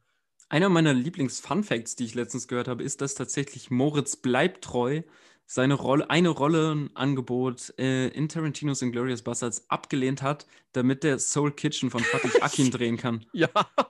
Ähm, Habe ich, hab ich auch vor kurzem gelesen ich, ich dachte mir so, okay, krass. Hätte er die Rolle von Till Schweiger dann übernommen? Wäre er der, der, der, der Killer da? Ich, ich, frage mich auch immer, wen er hätte äh, spielen sollen, wo, ich wo er richtig gut gepasst hätte.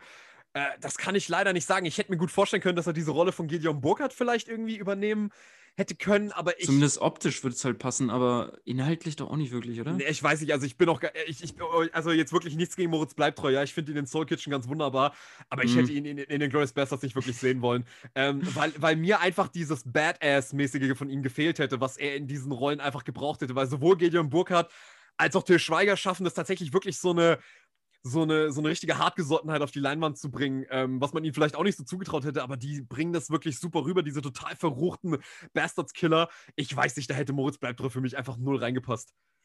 Weißt du, das ist so ein Film, ähm, den hat unser Chemielehrer damals ähm, in, bei uns in der Schule gezeigt, äh, in so einer Unterrichtsstunde, die er anscheinend nicht vorbereitet hatte oder so. Aber wir waren halt alle erst zwölf oder so, also viel zu jung. Und äh, ich, äh, hatte er vielleicht nur den Film dabei oder er hat ihn auf dem Laptop gespeichert und er wusste nichts mit uns anzufangen. Vielleicht wollte er auch einfach, dass wir mal diesen Film endlich sehen. Aber er hat dann immer in den wo, Szenen, wo es zu brutal wurde, wo die Scalps zum Beispiel gehäutet würden oder so, das hat er dann vorgeskippt. Aber ansonsten hat, haben wir diesen Film viel zu früh irgendwann mal gesehen. Ähm, das verbinde ich immer mit dem Film, aber ich mag den auch super gerne. Also haben wir ja, wie du es angesprochen und referiert hast, schon äh, ausgiebig drüber gesprochen, aber es ist ein Film, der taucht immer wieder auf. Immer wieder muss man über diesen Film sprechen, weil er meiner Meinung nach auch der beste Tarantino ist, der so viele schöne, gute, fantastische Filme gebracht hat. Und, und man kann, und das muss ich ja wirklich einfach mal sagen, den kann man auch wirklich immer wieder schauen. Also es ist wirklich so ein Film, der nutzt sich auch bei weitem nicht ab. Also der wird eigentlich immer nur besser, desto öfter man den guckt. Also ich glaube, ich kenne auch keinen Tarantino, der ähm, der, der, also äh, ich muss zugeben, das ist eigentlich bei fast allen Tarantinos so, dass die immer besser werden mit, mit, mit mehrfachen Schauen, aber gerade bei, bei Bastards muss ich sagen, also der ist so ergiebig inhaltlich, dass es wirklich, äh, ist wirklich unfassbar. Also wie er den Film, also ich, ich glaube ihm auch wirklich bei, ähm, ich glaube ihm auch wirklich total, wenn er sagt, ich habe an diesem Drehbuch zehn Jahre gearbeitet. Nehme ich sofort hin, glaube ich ihm sofort. Ja, ich kann ihn nicht so oft sehen, muss ich sagen, weil mir ist das dann doch zu intens. Also, ja, ja, auf jeden ähm, Fall. Es ist nicht so ein Hangout-Movie ja. wie Pulp Fiction oder so. Also den kann man nicht so nebenbei laufen lassen und trotzdem seinen Spaß mit haben. Also da muss man halt wirklich schon im Film drin sein, ja, auf, absolut. Ja, genau, aber das ist halt der Grund, weshalb ich den auch äh, Pulp Fiction oder so noch ähm, bevorzuge, weil er eben halt diese Spannung richtig hat. Das ist aber halt auch der Grund, weshalb man ihn, glaube ich, nicht ganz so easy einlegt und ansieht wie die anderen ähm, genannten Filme wie Reservoir Dogs oder Pulp Fiction zum Beispiel. Oder Once Upon a Time in Hollywood oder so. Der, mm. Ja gut, der ist, der, der, ist dann wieder sehr lang, wobei ja. macht sich nichts viel im Gegensatz zu Inglourious Basterds, oder? Die haben schon eine ähnliche Länge. Ja, ja, das ist schon ähnlich lang, ja. Mm. Aber gut, ähm, um da jetzt, ähm, wie gesagt, äh, zu Inglourious Basterds würde ich da gar nicht mehr so viel sagen. Ähm, ich bin jetzt einfach nur mega gespannt, was bei dir auf Platz 2 zu finden ist. Okay, jetzt streich mal Tarantino. Was ist der bekannteste äh, Filmemacher unserer Zeit? Christopher Nolan. Ja, und was soll ich sagen? Sein Meisterwerk The Dark Knight ist auch eines meiner absoluten Lieblingsfilme. Dementsprechend habe ich den auf Platz 2 genommen. Das Drehbuch von Jonathan Nolan ähm, wird hier von Christopher Nolan unglaublich inszeniert. Also was, alles, was, was man groß dazu sagen könnte, wurde schon gesagt. Na, äh, ich ich kann es einfach nur äh, wiederholen, dass jede Szene, wo Heath Ledger als Joker zu sehen ist, äh, ist einfach Kinogeschichte. Ich kriege Gänsehaut bei jedem einzelnen Wort, was dieser Mann mit dieser wahnsinnig intensive Stimme äh, raushaut. Ähm, dieses anarchische, dieses verrückte, wie er die Welt brennen sehen will und ähm, Batman dann als, als Gegenspieler natürlich gibt einfach so eine ungemeine Energie. Sie brauchen sich, trotzdem ähm, müssen sie sich gegenseitig bekämpfen. Der Film hat so ein verdammt hohes Tempo. Das ist das, was, was, was, was mir vielleicht sogar als Kritikpunkt inzwischen irgendwie dient, wenn ich den Film nochmal genauer betrachte aber der hat so eine hohe Energie, der hat so einen verdammt geilen Soundtrack, der sieht so unglaublich cool aus. Ein bisschen zu, zu düster natürlich, ähm, was vielleicht auf äh, bei mir zu Hause auf dem Home TV äh, nie so ganz rüberkommt, die optische Genialität dieses Films, aber trotzdem sieht er natürlich richtig geil aus. Ähm, genau, was ich zum Tempo sagen wollte, ich hatte irgendwie mal eine Zeit lang äh, mich mit, mit den Tarkovsky-Filmen beschäftigt, die ja nun wirklich dafür bekannt sind, sehr, sehr langsam und ruhig zu sein. Und dann habe ich als nächstes mal Christopher Nolans äh, The Dark Knight reingezogen und ich bin fast vor Epilepsie gestorben, was, was, was dieses Tempo einfach angeht. Ne? Äh. äh.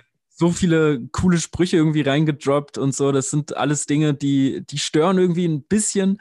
Aber insgesamt muss ich einfach sagen, wenn dann dieser Soundtrack läuft, wenn dann das Abschlussplädoyer kommt, ähm, Weißt du, wir, hier, wir, wir, brauchen, wir brauchen Batman, er ist nicht der, der Superheld, den wir. Du kennst den ganzen Spruch, ich kann es nicht auswendig. Aber das ist einfach jedes Mal, wenn der Film läuft, man, da bin ich hin und weg. Ja, was, äh, es, es, ist tatsächlich auch irgendwie so ein bisschen so ein Cop-Out, diesen Film zu loben, ähm, weil ich muss ehrlich zugeben, es ist ein, für mich mittlerweile ein Film, wo es mir sehr schwer fällt, ihn zu lieben, weil er so also, ob, ob, also ich, er ist so gut, ja, aber er ist trotzdem so overhyped in meinen Augen, weil wenn ich da halt Leute höre, die halt an diesen Film auch nichts ranlassen wollen, ja. Also wenn da auch nur der kleinste Kritikpunkt kommt, äh, dann, dann hat man diesen Film irgendwie nicht verstanden oder ist der große Nolan-Hater. Ähm, ich kann mich dabei, ich kann aber mich bei dem Film leider auch nicht dem entziehen, dass der Film halt wirklich einfach fantastisch ist. Ich habe ihn ähm, irgendwann mal gesehen und war dann irgendwie nicht mehr so ganz angetan, aber mhm. war dann so, naja, ich, ich komm, ähm, vielleicht warst du auch einfach nur so ein bisschen, vielleicht nur ein bisschen gedämpfter als sonst, aber guck ihn dir nochmal an und dann äh, hat das Ganze mal wieder, dann doch wieder richtig gezogen. Also du bin da auch ganz bei dir. Das Tempo ist der Wahnsinn. Also diese zweieinhalb Stunden, die sind halt wirklich in einem Schnips sind die vorbei. Ähm, ich finde, ich liebe auch dieses Ensemble, also das Schauspielerensemble. Obwohl die jetzt hier alle nicht irgendwie ihre Bestleistung erbringen, finde ich, fügen sich halt irgendwie alle in dieses große Gesamtbild halt einfach so großartig ein. Also Gary Oldman als, ähm, als, als, als ähm, Commissioner Gordon, äh, Alfred, gespielt von Michael Caine, Lucius Fox von Morgan Freeman. Also ich finde es auch wirklich beeindruckend, wie Nolan wirklich jede einzelne Rolle wirklich ideal besetzt hat, außer Maggie Gyllenhaals Rolle. Ähm, aber es ist ja generell so ein Ding bei, bei Nolan, dass Frauenfiguren auch eher so, naja, so ein notwendiges Übel offensichtlich sind. Also er kriegt das irgendwie auch nicht auf die Kette. Ähm, aber, aber abgesehen davon ist eigentlich, wobei Catwoman in Dark Knight Rises, gut, die war perfekt besetzt, aber äh, The Dark Knight, da, gerade dieser Soundtrack, muss ich wirklich nochmal sagen, den höre ich so gerne. Und ich, ich, wenn ich diese, wenn ich diesen Hans Zimmer Soundtrack höre, da bin ich halt wirklich auch komplett in Gänsehaut getaucht. Also geht fast gar nicht anders. Ja, das ist schon der epischste Shit, den man sich so geben kann, auf jeden Fall.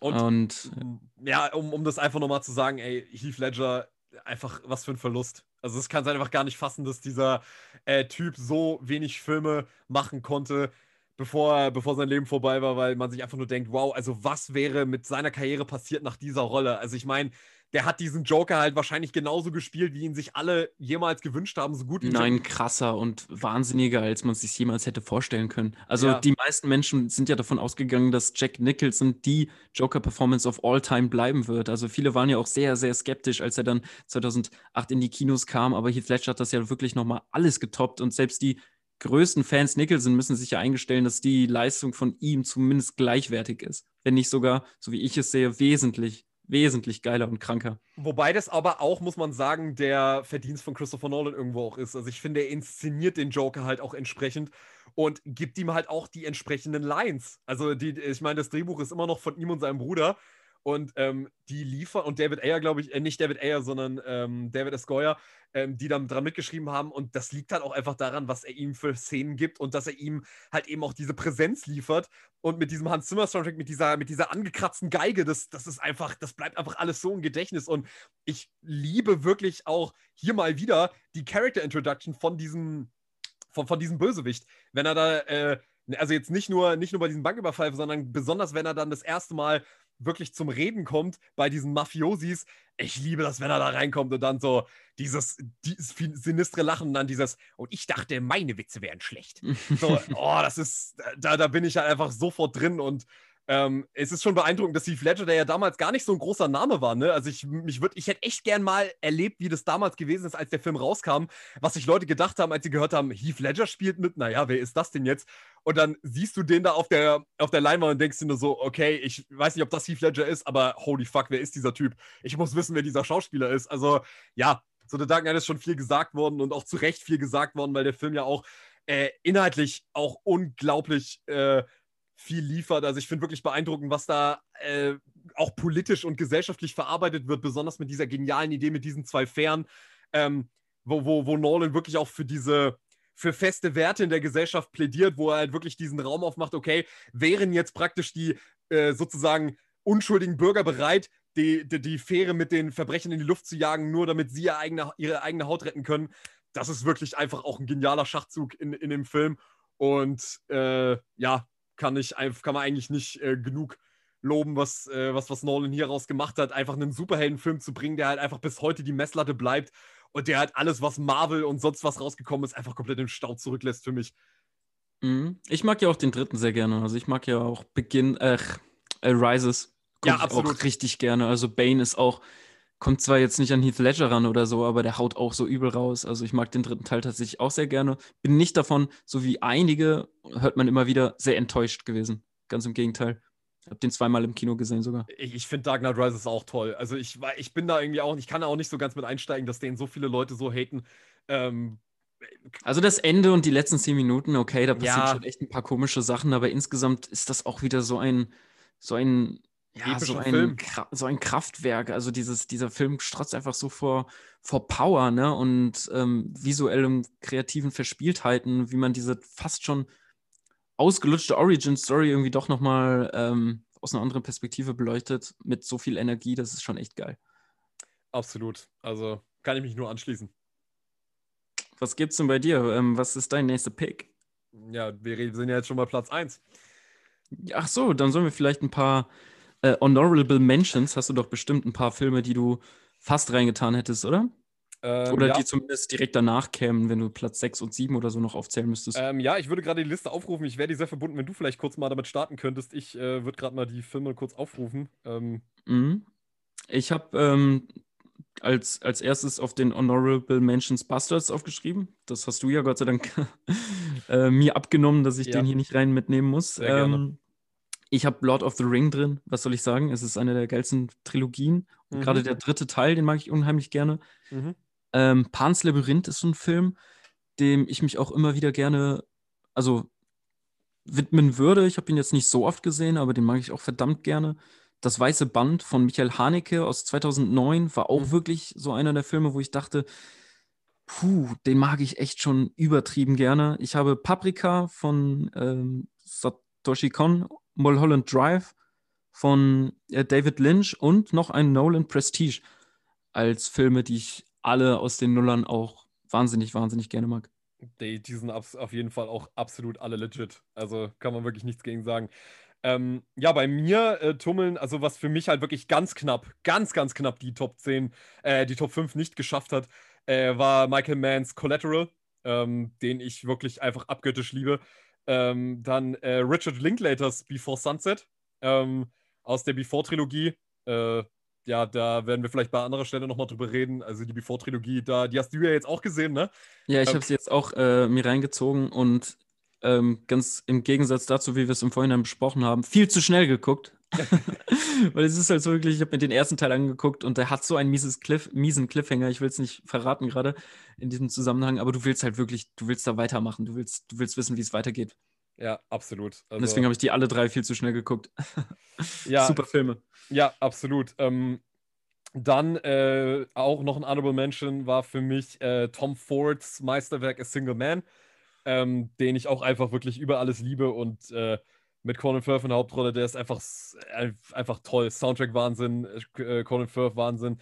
Ähm, ist wirklich ein wunderbarer Film. Grant, Clint Eastwoods Gran Torino ähm, war für mich auf jeden Fall auch noch mit in dem Lostopf. So, also für mich auf jeden Fall auch der beste Clint Eastwood-Film. Äh, sowohl Regie, Event und für, für, mich eigentlich auch seine beste Rolle. Äh, zwei glorreicher Lunken in allen Ehren, aber das ist für mich einfach so die Rolle, da hat er sich einfach selbst übertroffen finde ich, in allen Belangen. Da ist er sowohl gefühlvoll als auch sein typisch western-knausriges äh, Gesicht. Das ist beides hier mit drin. Und da liefert er für mich einfach ab. Äh, M. Night Shyamalans Unbreakable ist für mich auch einer der mit Abstand besten Filme der, zwei, ähm, der 2000er Jahre. Ähm, und vielleicht noch ein Film, den ich, den ich noch erwähnen, den ich noch erwähnen würde, äh, wäre vielleicht Paul Thomas Andersons Punch Drunk Love, den ich auch wirklich mit Adam Sandler in der Hauptrolle, den, den ich auch ganz, ganz toll finde. Ja. Mhm. Aber dann hast du dem anderen PTA-Film doch den Vorrang gegeben. Ja, äh, dann There Will Be Blood kommt echt wenig vorbei. Also äh, Maximum noch Magnolia, aber das, das es dann auch schon. Mhm. Kann ich nachvollziehen. Ja, spannende Liste könnte man auch ewig drüber labern, ne? über die Honorable oh, Mentions. Das absolut. sind ja auch so viele gute Filme dabei gewesen. Ja, absolut. Ähm, ich habe mich dann halt doch für die äh, Favorites, die ich lieber gucke, vielleicht nicht für die besseren Filme halte, aber die ich halt einfach meine persönlichen Filme, deswegen nochmal da der Disclaimer, sind unsere, unsere Lieblingsfilme. Ähm, aber jetzt geht's zu Platz 1. Patrick, hau mal raus. Was hast du auf Platz 1 gesetzt? Ja, wir waren ja gerade eben schon bei Heath Ledger und ja, das ist einfach gerade fließender Übergang in meinen Platz 1. Und äh, bei dem Film möchte ich auch gerne nochmal auf unsere Podcast-Folge verweisen, weil wir auch über den schon sehr ausführlich gesprochen haben. Es ist für mich, äh, ja, für mich einer der fünf besten Filme, die je gemacht wurden. Es ist Brokeback Mountain von Ang Lee aus dem Jahr 2005. Ähm, ja, ein Film, wo wir auch wo eigentlich äh, wir schon auch sehr viel zu gesagt haben. Es ist für mich allen voran erstmal das beste Drehbuch ever. Also wirklich, ich habe diesen Film so oft geguckt und ähm, ich komme einfach nicht drum herum zu sagen, das ist einfach, es gab, es gibt kein besseres Screenplay auf dieser Welt. Es gibt vielleicht äh, noch ein paar bessere Filme als Brokeback Mountain, aber was allein das Screenplay anbelangt, äh, gibt es für mich einfach nichts, was darüber hinwegkommt. Da ist wirklich jede einzelne Szene perfekt auf den Punkt gebracht. Es wird alles perfekt visuell eingefangen. Es wird nichts irgendwie in platte Exposition oder sonst irgendwas gepackt.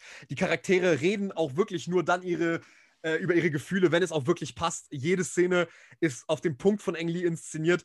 Wir haben äh, die in meinen Augen beste Heath Ledger-Rolle aller Zeiten. Also ich, äh, Joker in allen Ehren, aber für mich diese, diese Zerrissenheit von ähm, dem homosexuellen Cowboy Ennis Del Mar, die er, da, die er da verkörpert, diese Mischung aus total verletzlichem Inneren und super toughen Cowboy äh, Äußerem, was er versucht, irgendwie dieses Bild, was er versucht aufrechtzuerhalten, äh, wie er das spielt, wie, wie, wie, wie unglaublich, äh, wie unglaublich intensiv er diese, diesen Herzschmerz auf die Leinwand bringt, äh, wie auch, aber auch Jake abs, äh, diese, diese, ähm, diese auch sehr emotional geprägte Rolle, diesen Charakter, der diese Emotion auch eher rauslässt, auch verkörpert, ist unglaublich. Ich finde, das ist auch die schönste und traurigste Liebesgeschichte, die jemals erzählt wurde ich kann nicht hier wirklich nur in Superlativen reden. Also Brokeback Mountain kommt alles zusammen. Auch der traumhafte Soundtrack, der wie vom Film selbst komponiert wirkt, so gut ist er. Ähm, die Kameraarbeit von Rodrigo Prieto, der so naturalistische Bilder einfängt, die trotzdem so, so, eine, so, eine, so eine cineastische Kraft haben. Und ähm, ja, ein Film, der einfach von vorne bis hinten einfach keine Wünsche übrig lässt und einfach mit dem ja, ich spoiler das jetzt, Spoiler, Spoiler, äh, mit dem, mit dem äh, letzten Hemd einfach eines der schönsten Bilder der Filmgeschichte hat und auch eines der traurigsten, ähm, wo Enes Del Mar nicht mehr von dem liebsten Menschen bleibt als das letzte Hemd, äh, um da mal Wolfgang Schmidt zu zitieren aus der Filmfallsfolge. Das hat er wunderbar auf den Punkt gebracht. Es ist wirklich äh, alles wunderbar an diesem Film und äh, tr trotzdem ein Film, wo ich sagen würde, möchte ich mir nicht, möchte ich jetzt mir ehrlich gesagt in Zukunft auch nicht mehr allzu oft angucken, weil er ist einfach zu traurig zum Teil. Also ich, äh, der, er, reißt dann zum Teil auch wirklich mich persönlich äh, zu sehr mit, indessen wie unfassbar äh, äh, traurig diese Liebesgeschichte eingefangen ist, aber auch wie lebensbejahend sie am Ende dann doch ist. Da ist für mich Brokeback Mountain aber wirklich unang unang unangefochten der beste Film der 2000er. Also zumindest mal was die Landschaften angeht, ist es äh, der absolut schönste Film, ähm, den man sich aus den 2000ern angucken kann.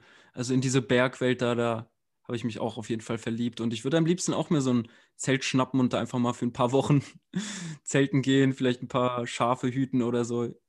Aber ähm, ja, Wahnsinnsfilm auf jeden Fall. Haben wir ja, genau wie du es schon referiert hast, auch schon mal eine ganze Stunde oder fast zwei Stunden lang oder so darüber Ja, es, es, war, es war eine sehr ausführliche Folge. Also da einfach nur mal der Verweis, ähm, da haben wir ausführlich drüber gesprochen. Ich, ich bin zwar nicht so der wirkliche Fan davon, also mich hat das emotional halt wirklich nicht so richtig erwischt, aber ähm, ja, gut, kann man sich auf jeden Fall anhören und komme ich mal zu meinem Platz 1. Ja, bitte, ich bin, äh, ich weiß, also das ist, glaube ich, der einzige Platz, wo ich wirklich von vornherein absolut klar wusste, was es sein wird. Aber ich bin, ich freue mich, dass du jetzt endlich mal über diesen Film mal reden kannst, weil ich glaube, du hast bisher noch gar nicht mal die Chance, noch nicht mal die Chance bekommen. Und jetzt Bühne frei, lass es raus. Achso, mein äh, Lieblingsfilm ist Donnie Darko aus 2001. Äh, das trifft sich ganz gut, weil dann könnte ich den auch hier in diese Liste auf Platz 1 setzen. Es ist auf jeden Fall der Film, den ich mit Abstand am öftesten gesehen habe. Und das liegt daran, dass man ihn wahrscheinlich oft sehen muss, um da ansatzweise irgendwie durchzublicken. Es ist ein Film, der mich äh, von ersten Mal sehen wahnsinnig fasziniert hat, eben weil ich es überhaupt nicht gecheckt habe, was da überhaupt zur Hölle abgeht. Es ist die Geschichte von einem äh, Jungen, der hat psychische Probleme. Ähm, er hat Schlafwandelprobleme und so weiter und so fort. Auf jeden Fall äh, kracht eines Nachts eine Flugzeugturbine bei ihnen ins Haus rein, aber allerdings stirbt er nicht, weil kurz vorher ist ein Typ in einem riesigen Hasenkostüm aufgetaucht und hat gesagt, Digga, geh mal hier raus, äh, denn äh, sonst wirst du frecken. Und er sagt ihm, die Welt wird untergehen in 28 Tagen. Ähm, dementsprechend überlebt er und ähm, ja, dann sehen wir eigentlich eine relativ klassische Teenager-Geschichte, in die man aber ungemein involviert wird weil er so eine Musikvideo-Atmosphäre fast schon etabliert in dem Film. Wir sind super nah dran an ihm ähm, und der Soundtrack reißt einen direkt in diese Atmosphäre der 80er. Der Film ist zwar 2001, ähm, hat allerdings diesen 80er-Hype, der jetzt in den letzten Jahren natürlich nochmal extrem aufgekommen ist, dieses äh, Stranger Thing-Ding und was weiß ich, ähm, wo es überall 80er-Referenzen gibt, die ganzen Pen and Paper-Verweise und so. Äh, das nimmt Donnie Darko alles schon vorweg und zeigt äh, 2001, entführt uns schon zurück in die, in die 80er Jahre ähm, und erzählt dann eine Teenager-Geschichte, wo man natürlich sich im Teenageralter sehr stark mit verbunden fühlen kann, äh, weil er halt so ganz viele Probleme hat, die man aus dem Alltag kennt und er, er, er, er verhält sich halt wie so, ein, wie, so ein, wie so ein Badass in manchen Momenten, obwohl er halt so viele psychische Probleme hat. Das macht wahnsinnig Spaß, da in seine Welt einzutauchen. Allerdings stößt er ein, ähm, obwohl man so eine harte Nähe zu ihm aufgebaut hat, zum Ende hin so vor den Kopf und lässt einen so fraglos da ähm, und lässt einem irgendwie alles gesehen und nochmal hinterfragen, dass man ihn auf jeden Fall nochmal reinziehen muss. Und dann guckt man sich ihn beim zweiten Mal an und hat ihn immer noch nicht richtig verstanden und ist aber schon so ein bisschen angehuckt, dass man es dass man's, ähm, äh, jetzt äh, so Ideen in ein paar Richtungen entwickeln kann. Aber wirklich verstanden, was das Ende jetzt bedeuten soll oder so, kann man, glaube ich, selbst nach dem 17. Mal oder so nicht. Ähm, und das, das macht es für mich faszinierend. Allerdings ist es jetzt, also vielleicht kommt man irgendwann auf eine Antwort für sich, ähm, was dieser Film letztlich bedeuten soll, was die letzte Szene für einen bedeuten kann. Ähm, aber auch unabhängig davon, also selbst wenn du beim ersten Mal dir denkst, okay, ja, ich weiß, in welche Richtung es geht oder ich habe eine Interpretation für mich gefunden, funktioniert er halt einfach ähm, in, so eine, in seiner atmosphärischen Sogwirkung so gut, weil er diese Musikvideo-Ästhetik hat, weil er so viele Themen miteinander verbindet, die wahnsinnig viel Spaß machen und man kann den immer und wie ich kann den immer und immer wieder sehen und ähm, bin jedes Mal emotional sehr berührt, tatsächlich von der Abschlusssequenz, die dann am Ende nochmal äh, wirklich die Klammer schließt, die im Laufe des Films gemacht wird. Ähm, die, diese Klammer, die auch den Zuschauer aktivieren soll, wird am Ende nochmal beendet in so einer wahnsinnig intensiven, emotional aufgeladenen Szene von Mad World unterlegt und ähm, ja, dann wird einem zugewunken äh, von dem Nachbarsjungen und äh, der Film ist vorbei und ich bin jedes Mal wieder vom Kopf gestoßen und denke mir, was habe ich denn jetzt hier eigentlich zur Hölle gesehen? Ich check das nicht und ich will es sofort nochmal sehen. Mhm. Ähm, ein, ein Grund, warum ich den auch so oft gesehen habe, ist, dass es äh, verschiedene Versionen des Films gibt. Also es gibt einmal die Kinoversion und dann gibt es aber noch den äh, Director's Cut, der ähm, ja die Interpretationsweise des Films stark verändert. Und das hat mir sehr gut gefallen, da in diese Welt einzutreten und ähm, herauszufinden, ähm, welche Version mag ich lieber, welche Person, äh, welche Version ist inhaltlich eigentlich intelligenter? Ist, ist dieser Film überhaupt intelligent oder ähm, überinterpretiert man da einfach viel zu sehr viel rein? Ähm, durchaus ein legit Take, wenn man das ähm, von dem Film hält. Und ja, jetzt habe ich sehr viel gequatscht. Ich mag den unheimlich gerne und ich werde ihn jetzt in den nächsten Tagen auf jeden Fall noch mal ein letztes Mal für eine sehr lange Zeit äh, sehen. Ähm, welche Version ist denn jetzt eigentlich besser für dich? Also Director's Cut oder Kinoversion? Kinoversion? Ähm, man muss auf jeden Fall mit der Kinoversion anfangen, meiner Meinung nach, ähm, weil sie ambiguer ist. Ähm, sie nimmt weniger vorweg, weniger Interpretationsspielraum des Regisseurs. Der hat schon eine sehr klare Richtung, in die er die Geschichte lenken will. Ähm, das macht er dann in seinem Director's Cut. Aber wer den Film äh, voll erleben will, voll entfalten will, das Potenzial, sollte sich die Kinoversion angucken und dann erst, wenn man fasziniert ist von dem Ding, wenn man ähm, den Soundtrack äh, mag, dann sollte man vielleicht danach nochmal den, ähm, den Director's Cut angucken, der dann eine andere Ebene viel deutlicher äh, zeichnet.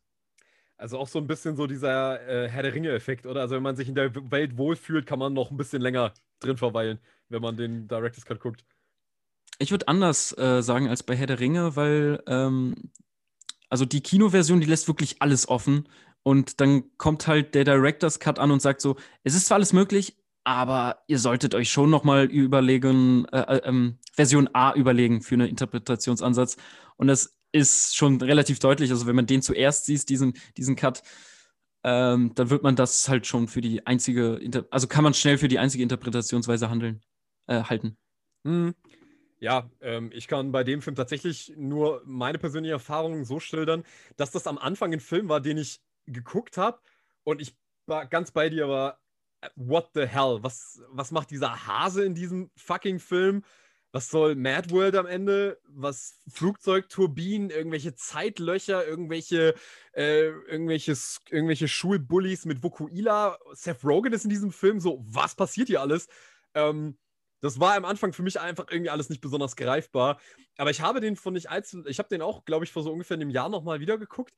Und ich war wirklich beeindruckt, wie gut er mir jetzt endlich, also wo ich jetzt wirklich sagen konnte, ich mag den jetzt wirklich auch von mir selber aus, weil ich hatte so ein bisschen das Gefühl, meine Meinung zu dem Film vorher war auch so ein bisschen geprägt von diesem Kult-Hype um den, dass ich auch irgendwie den Film unbedingt mögen wollte, aber eigentlich nie so richtig verstanden habe, warum ich ihn eigentlich mag. Und dann habe ich ihn ähm, von dem Jahr nochmal geguckt und ich finde einfach, das ist erstmal ein Top ähm, Coming-of-Age-Film. Also absolut. Ich finde, er fängt halt super diese, diese Teenie-Angst, aber auch diese, ähm, diese, diese jugendliche Verwirrtheit bringt er einfach super auf den Punkt. Ist natürlich überhaupt kein Kuschel-Coming-of-Age, ähm, sondern das ist eher schon, zeigt eher de deutlich düsteren Seiten vom Teenager-Dasein, äh, besonders in Amerika. Ähm, aber ich finde den auch äh, absolut toll. Also ich äh, liebe auch diese Mad World-Sequenz. Also da, äh, da habe ich dann auch immer mit den Tränen zu kämpfen. Das finde ich auch ganz äh, wunderbar. Und äh, ich liebe auch einfach Jack Gilnor in dieser Hauptrolle, wo wir ihn gerade in Brokeback Mountain hatten. Der, das war eher einer seiner ersten Rollen, wo ihn Leute dafür ähm, anerkannt haben. Und das ist einfach, äh, was für eine geile Rolle von ihm. Also das spielt er wirklich super. Mm, er hebt den Film auf jeden Fall auch nochmal hoch. Ich habe mich viel zu viel mit diesem Film beschäftigt. Ich habe ja auch meine äh, Bachelor-Thesis zu dem Film verfasst. Also mhm. teilweise ähm, habe ich ähm, interpretiert, warum man Filme als äh, transformatorische Bildungsprozesse ähm, als Fremdheitserfahrung verstehen kann und habe dazu äh, analysiert, inwiefern das Donnie Darko sein kann. Mhm. Ähm, Sehr spannendes und, Thema. Ähm, ja, und bin dementsprechend schon also ein bisschen zu weit weg von, wie kann man den Film einfach, wie, wie erlebt man den, wenn man den normal guckt, weil ich den schon viel zu oft gesehen habe einfach mhm. und so Kleinigkeiten ähm, mir rausgesucht habe und äh, gerne analysiere. Ähm, zum Beispiel ist die Ebene, dass man ähm, dass man beim Filmsehen oder dass Kunst an sich erst beim Rezipienten wirklich zu einem, zu einem, zu einem vollendeten Werk wird. Und dass hier, ähm, weißt du, dass derjenige, äh der den Film sieht oder diejenige äh, den Film erst vollendet, das ist, finde ich, in Donnie Darko ein wahnsinnig wichtiger Aspekt, weshalb er bei mir so gut funktioniert hat, eben weil man selbst aktiviert wird, weil es ist ja einer dieser Mind-Games, der halt quasi im Puzzle vorwirft und man muss ihn selbst zusammensetzen. Und dieses aktivierende Element, was hier wirklich bei Donnie Darko ähm, unvergleichbar funktioniert, das ist halt ein, einer der Gründe, weshalb ich den so wahnsinnig oft in kürzester Zeit gesehen habe und weshalb ich auch immer wieder zurückkommen kann. Und dann ist da halt einfach noch das, ja, das Musikdesign, äh, die Dynamik, die Kamerafahrten und der Cast, der wahnsinnig viel Spaß macht. Also da kann, man sich, da kann man sich immer wieder rein verlieben. Aber es ist da irgendwie schon beeindruckend, dass dieser Regisseur abseits dessen noch nie wieder irgendwas auf die Kette gekriegt hat. Also ähm, man geht ja auch stark davon aus, dass Donnie Darko eigentlich nur irgendwie fast schon so ein Schnittfehler war, dass der Film dann von Zuschauern so gut aufgenommen wurde. Weil ich glaube, wenn man einen Regisseur fragen würde, ob er sich äh, so viel Gedanken da gemacht hat, weil, vielleicht würde die auch sagen, okay, ich wollte den Film so machen, umso besser für ihn, aber seine Nachwerke sprechen nicht unbedingt dafür, dass Donnie Darko so intendiert war, wie er am Ende rezipiert wurde, dass das so ein, äh, dass das so ein genialer Kultfilm ist. Ähm, bei dem Regisseur hat man ja, wenn man so, wenn man da so hört, was so Southland Tales und so Zeug oder The Box oder so können sollen, scheint ja nicht besonders viel zu sein. Genau, genau aber ja. Aber ironischerweise ist der Film Donnie Darko trotzdem auch das beste Beispiel dafür, dass das Werk schlauer ist als sein Autor. Ja, ähm, und dass es eben erst durch, durch die Rezeption ähm, zu einem intelligenten, also nicht nur, sondern auch durch äh, die Rezeption zu einem intelligenten Film werden kann. Mhm. Ich gebe dir da ganz recht. Also Richard äh, Kelly hat sich da einige Schnitzer erlaubt. Auch was das Editing angeht, ist der Film nicht rund. Auch was die Dialoge angehen, sind da so viele cheesy Sachen oh, bei. Oh, die CGI-Effekte, Alter. Ja, da hat er bis heute ähm, in Interviews weint er so ein bisschen nach. Kam vor kurzem erst ein relativ großes Interview raus, ähm, anlässlich des 20-jährigen Jubiläums der Sundance-Premiere, äh, wo er auch gesagt hat, boah, ich, ich, er hasst die Szene ähm, mit, der, mit der animierten Zeitreisebubble da, die man mhm. sieht. Ähm, die wünscht er sich, hätte er einfach anders und besser animieren können. Ähm, ja, gibt schon einige, einige Patzer an dem Film, aber gut.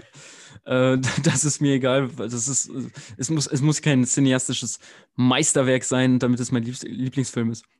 Ja, vor allem, äh, wenn er in so vielen anderen Punkten halt äh, so abliefert, mein Gott, dann ist halt der ein oder andere schlechte CGI-Effekt halt, äh, halt mit drin. Sei es drum. Mhm. Ja. Ja, also absoluter Mindfuck der Film. Ähm, sollte man gesehen haben, wir haben wahnsinnig viele Filme jetzt genannt in kürzester Zeit, aber ähm, so sieht das nun mal aus bei einer Top-Liste. Ja. Mir hat es Spaß gemacht, mit dir zu quatschen. Vielen Dank dafür, Patrick. Ja, sehr gerne. Hat mir auch große Freude bereitet. Ja, ich meine, viele davon hatten wir zwar schon irgendwie besprochen, ja, aber äh, die Reihenfolge äh, war mir dann nicht klar und ähm, ja, ist ja dann trotzdem immer wieder witzig äh, und interessant zu hören, wie ordnest du die tatsächlich zusammen. Eben. Allen Zuhörenden wünsche ich eine schöne Restwoche. Ähm, guckt Filme. Und ähm, ich würde sagen, Projekt Chaos ist raus. Ciao. Ciao.